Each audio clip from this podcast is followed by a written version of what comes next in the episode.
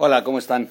Hemos estado platicando en las últimas horas sobre el escándalo que ha causado el reportaje de Mexicanos contra la Corrupción y Latinus, presentado por Carlos Loré de Mola, en donde ya se confirma lo que todos ya sabíamos, era un secreto a voces, sobre la residencia eh, de su hijo mayor en Estados Unidos y el lujo con el que vive, contrastando con el discurso. Carlos Loret se ha ido mucho hacia el tema del discurso de López Obrador. Algunos otros han hecho más énfasis sobre el tema del delito que significa que la casa esté a nombre de la empresa que está haciendo negocios con dos bocas.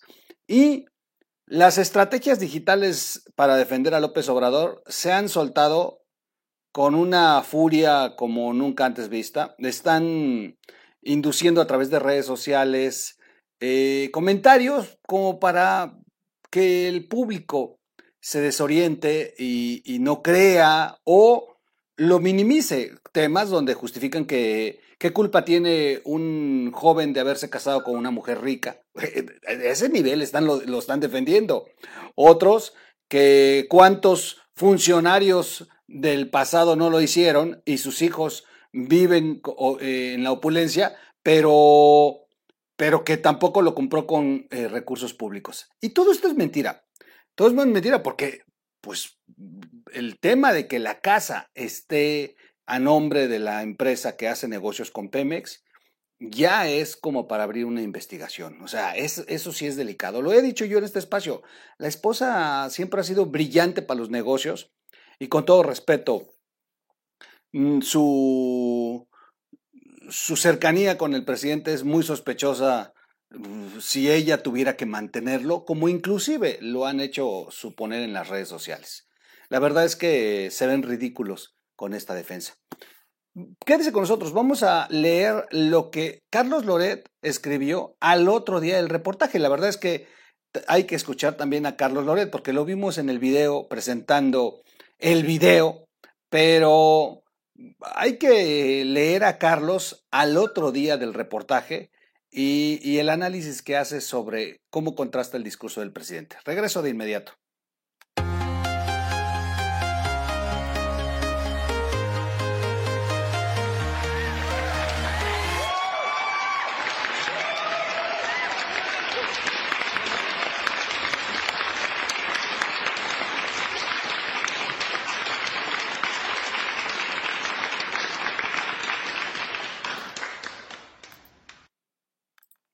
Se me fue la cámara, perdón. ¿Cómo están? Bienvenidos a la red de información digital. Ya estamos. Se me puede poner la cámara bien. Ay, ay, ay. Oigan, soy su amigo Miguel Quintana el Troll. Estamos cerrando el fin de semana. Gracias a los que nos han estado viendo en este fin de semana. Eh, la verdad es que no hay que dejar este tema. Lo he insistido. Número uno, lo primero que, que hay que aclarar o que dejar o resaltar, esa es la palabra correcta. El presidente supo de este reportaje el día jueves. Para el día viernes, en la mañanera no dijo ni pío. Se levantó enojadísimo y atacó a la prensa con una furia. De verdad, la mañanera fue, fue muy obvia. López Obrador estaba enojado. Pero no contestaron. Las maromas que inventen sábado, domingo y amanezcan en la mañanera de lunes ya no tienen valor. ¿eh? Como dice Carmen Aristegui atinadamente, al presidente, al hijo mayor y al presidente les corresponde hacer una aclaración inmediata. A las horas de haberse publicado ya estar emitiendo sus su comunicado, su carta, su derecho de réplica, porque además, hasta las horas que estoy haciendo el video, que es en el día domingo, eh, han pasado tres días del reportaje y no lo han negado. Oficialmente no se ha negado. Y aunque el presidente amanezca el lunes ya con una estrategia que seguramente toda un, una oleada de equipo ya le habrá sugerido, y habrán diseñado, ya no va a tener validez. La verdad es que va a perder mucho López Obrador como amanezca el día lunes. Así que vamos a estar muy atentos y por eso es tan importante no soltar el tema, no soltarlo. Hay mucho que informar, pero tenemos que seguir, seguir con este tema insistiendo.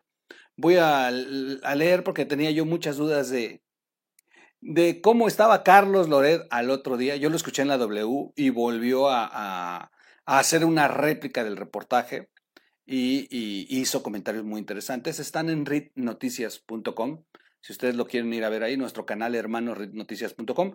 Ahí ahora subimos los podcasts de Loret. ¿Se acuerdan que antes los subíamos aquí? Bueno, ahora ya se suben en ritnoticias.com. Eh, los lujos que eh, sataniza AMLO, su hijo mayor, los goza. Y, bueno, Loret se va hacia ese, hacia ese punto sobre la narrativa de López Obrador. Esto lo escribió Loret el día viernes.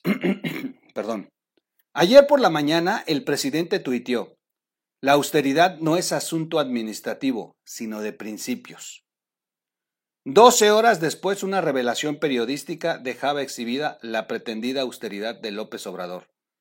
Su hijo José Ramón da una vida se da una vida de lujo en el extranjero, en casas con cine privado y alberca de 23 metros, manejando una camioneta Mercedes-Benz, que no es menor su costo.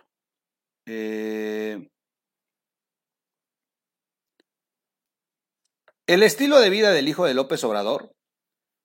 Eh, bueno, primero, el presidente no se puede zafar del escándalo recurriendo a la vieja frase de que él no responde por sus hijos mayores de edad. Hay dos razones centrales. Uno, el estilo de vida del hijo de López Obrador es el que condena sin miramientos el propio presidente en cualquier otro de sus gobernados. El presidente ha criminalizado al que tiene, o sea, a los fifís, dice con desprecio. AMLO pontifica sobre cómo debe vivir la gente. Conmina a sus gobernados a adoptar la austeridad no solo como forma de gobierno, sino como forma de vida. Constantemente señala y, sataniza a quienes no viven según estos parámetros para, eh, por ejemplo, ¿para qué tener un par de zapatos? ¿Para qué tener coches caros? Comer cosas exóticas? ¿Para qué estudiar en el extranjero? Y se pone como ejemplo, dice que no tiene tarjeta de crédito, que no tiene propiedades, que vive con 200 pesos en la cartera. Textualmente dice López Obrador, los corruptos son los más extravagantes. Para López Obrador, el que tiene algún lujo es sospechoso, porque seguramente lo obtuvo por alguna corruptela. Y en eso no se equivoca López Obrador. en este caso principalmente. El presidente no se explica el éxito económico sin la comisión de algún delito. Es que se miran al espejo todas las mañanas. ¿No va a aplicar ese raudal de prejuicios a su hijo? ¿La condena no aplica en su familia? ¿De ese tamaño es la incongruencia de López Obrador? Número 2. José Ramón López Beltrán escaló su nivel socioeconómico desde que su papá se volvió presidente. Venía de una vida familiar eh, publicitada como clase mediera en el 2018, cuando su papá ganó las elecciones. Declaró que no sabía qué se iba a dedicar pero que no trabajaría en el gobierno. Inclusive, la gran mayoría de las fotografías en el 2018 eran del lugar donde vivía José Ramón y José Ramón vivía en el departamento donde vivían todos los hermanos. Esto es muy importante porque ni siquiera vivía solo. O sea, andaba buscando departamento porque casualmente hay un audio que aquí pusimos de una llamada que le interceptan a José Ramón negociando un departamento muy caro en Polanco. Ya desde entonces ya está este escándalo, ¿eh? Y aquí lo tenemos el, el video. Pero José Ramón vivía en el departamento con su papá de mantenido. Esa es la realidad. Bueno, dijo que no iba a trabajar en el gobierno y, que, no se, y que no sabía a qué se iba a dedicar. Todos recordamos este video a las afueras de la casa de Barlet, que después que fue prestada para la casa de campaña y que después se convirtieron en las oficinas de Morena. Y de pronto aparece dándose vida de, rico en Houston, como quedó exhibido anoche en el reportaje de Latinos y Mexicanos contra la Corrupción y la Impunidad, que remata con una frase en video del propio José Ramón, soy el junior de la 4T. Porque además, lo escandaloso de José Ramón es que no es la primera vez, o sea, se le ha visto eh, presumiendo lujos en restaurantes de lujo, en, en Aspen. Pues digo, de verdad que Aspen es caro. Caro. No, no, no, no es, no, no, no es una pequeña, eh, es un pequeño lujo, no. Es demasiado caro ir a Aspen. Nada más la renta del equipo para esquiar es, le anda costando usted 7 mil pesos el día. O sea, es, es muy, muy caro Aspen. ¿De dónde? Y lo hemos visto, o sea, en sus redes sociales se daba el lujo de estar subiendo sus eh, comidas en restaurantes eh, de lujo, paseando con mujeres eh, guapas, que por cierto también se vinculó a una de las mujeres con las que salía antes de andar con Carolina Adams. Otra de las cosas, no ha sido la novia de toda la vida. En el 2018 y en el 2019 este, todavía se vieron en redes sociales videos donde él va con otras mujeres, pero más en el 2018 durante la campaña, y mujeres que después ocuparon espacios en la administración de López Obrador, que también eso se ha señalado en este canal y en muchos medios, que qué casualidad que la mujer que va acompañándolo en un carro de lujo y con ella está cenando, después resulta que la acomodaron en el gobierno federal en alguna dependencia. Después de atestiguar cómo se mueve el dinero en efectivo alrededor de López Obrador, después la vida que se da de su hijo en Houston o haciendo turismo en el mejor hotel de Madrid y esquiando en el más exclusivo resort en Aspen, parece que la imagen de aquel político de austeridad franciscana queda ridiculizada, ya me parezco a López Obrador, como una de las, eh, una más de sus mentiras. El discurso de austeridad el discurso de, la austeridad, los, exhortos a vivir con lo mínimo, a no aspirar a nada mejor, quedar al mismo nivel que las promesas eh, quedan, perdón, estoy pensando, estoy pensando, estoy leyendo y pensando, es que de verdad se me, perdón, perdón, es que ya viendo el reportaje, perdón, voy a hacer esta pausa antes de cerrar, ya viendo el reportaje, de verdad que de pronto me, descompuso algo. Se están poniendo los chairos, los amlovers, las estrategias del presidente en redes, se están poniendo a defender lo indefendible.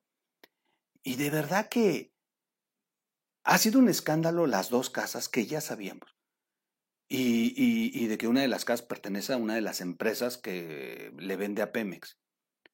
Eh, termina como mantenido el hijo del presidente, y la sospecha de que la esposa trabaja para las empresas que son una la dueña de la casa y estas mismas empresas hacen negocios con el papá. Pero es que hay más cosas. O sea, ya cuando haces, o sea, el reportaje latino se queda corto. Ya van tres años de escándalos de ver a los hijos uno tras otro en diferentes escándalos y diferentes momentos y diferentes cuestiones que te hacen de verdad eh, cuestionarlos. O sea, es que hasta se quedaron cortos. Miren, cuando nosotros dijimos la primera vez que el José Ramón vivía en Houston, nosotros lo dijimos porque en aquel momento la misma empresa, fíjense, esto le pasa, le falta al reportaje de Latinos, la misma empresa, está documentado, es, no es un chisme mío, hay un video aquí que hicimos en, su momento, eh, la empresa que también está, eh, bueno, que les prestó la casa, la empresa que también está haciendo negocios con Pemex, esa empresa al inicio de la pandemia intentó vender, vender ventiladores al IMSS y ventiladores carísimos. Después de un gran escándalo, cancelaron el contrato. Lo mismo que le pasó a Barlett. Pero cuando ya vimos el nombre de la empresa y que su domicilio estaba en Houston, vimos que era el mismo fraccionamiento donde estaba viviendo José Ramón. Y, y, eso nos llamó mucho la atención. Desde entonces hemos estado insistiendo pero se han visto más cosas alrededor de los escándalos de los hijos y López Obrador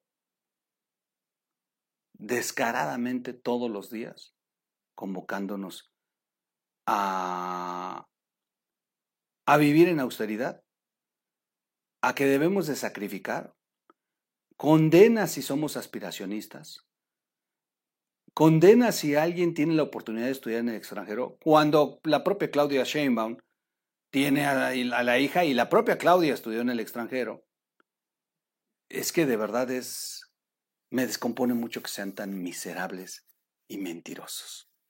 El discurso de la austeridad, los exhortos a vivir con lo mínimo, a no aspirar a nada mejor, quedan al mismo nivel que las promesas de que no habría lujos ni excesos ni familias que se enriquecieran a la sombra del poder. Palaverería, dice Carlos Loret. Pues al otro día, después del reportaje, escribió esto Carlos y, y Carlos se va más hacia el asunto de señalar los contrastes con el discurso. Y, y de verdad que yo también me quedo ahí porque independientemente de que se debería sí de investigar a fondo este conflicto de intereses, lo que ha destruido mucho al país ha sido la división social que ha causado López Obrador. Y una manera de dividirnos y de echarnos a pelear ha sido esta, la de que a los pobres no les va a resolver la pobreza, pero les promete hacer venganza a su pobreza. Y la forma de vengarse es atacando a los que han podido sobresalir. Y López Obrador sabe que con las condiciones que le ha querido imponer al país, que son idénticas a las de Venezuela o Cuba, México podría terminar de verdad tan mal económicamente que quienes eran ricos perderían sus fortunas, algunos saldrían huyendo del país, y desaparecería la clase media y terminaríamos en una clase terriblemente pobre todos, dependiendo de las dádivas del Estado, sin oportunidad de nada.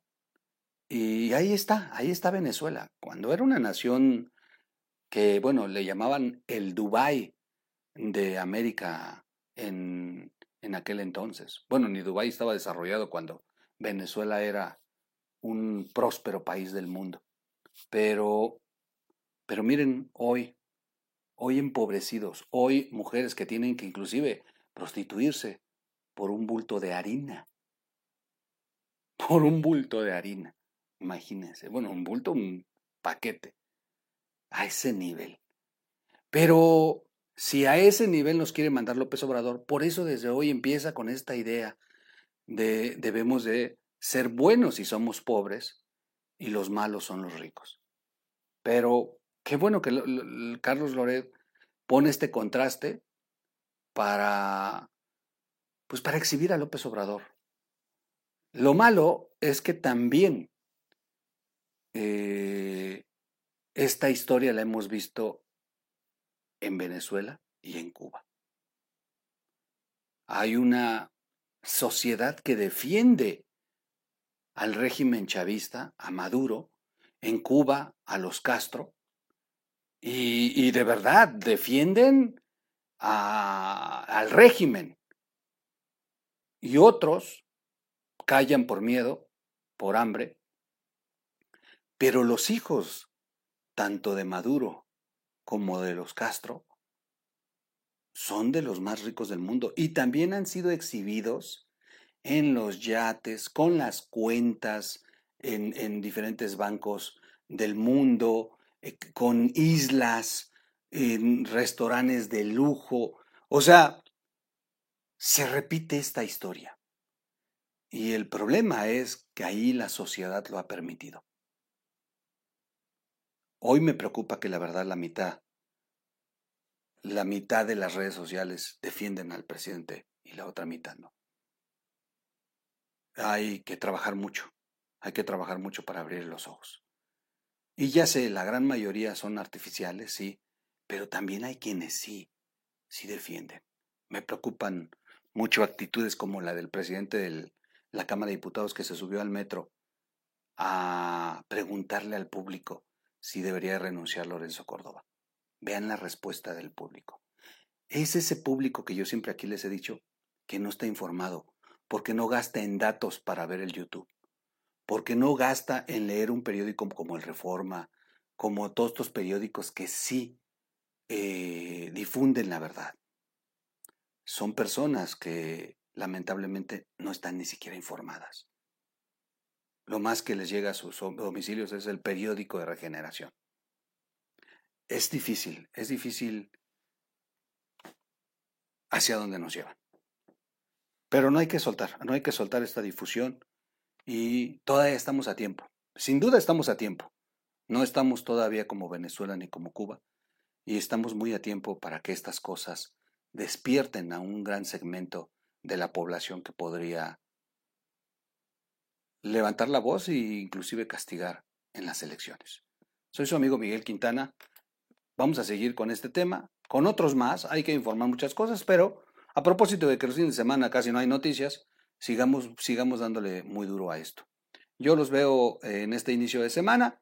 Cuídense mucho, denle like al video, suscríbanse al canal, compartan el video, activen la campanita si quieren recibir notificaciones y recuerden que en los videos míos, en los del troll, no hay donativos, no hay número de cuenta, no hay PayPal, no tiene usted que patrocinar. Con que usted nos vea, suficiente. YouTube nos da un dinero por los comerciales que salen, que ni siquiera uno lo decide, ¿eh? porque dicen que luego salen los de Morena aquí.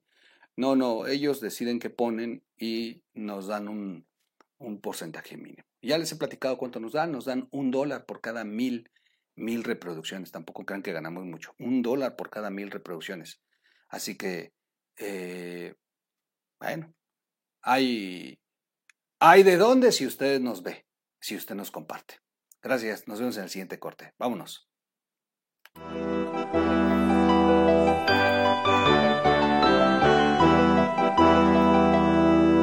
O Radio.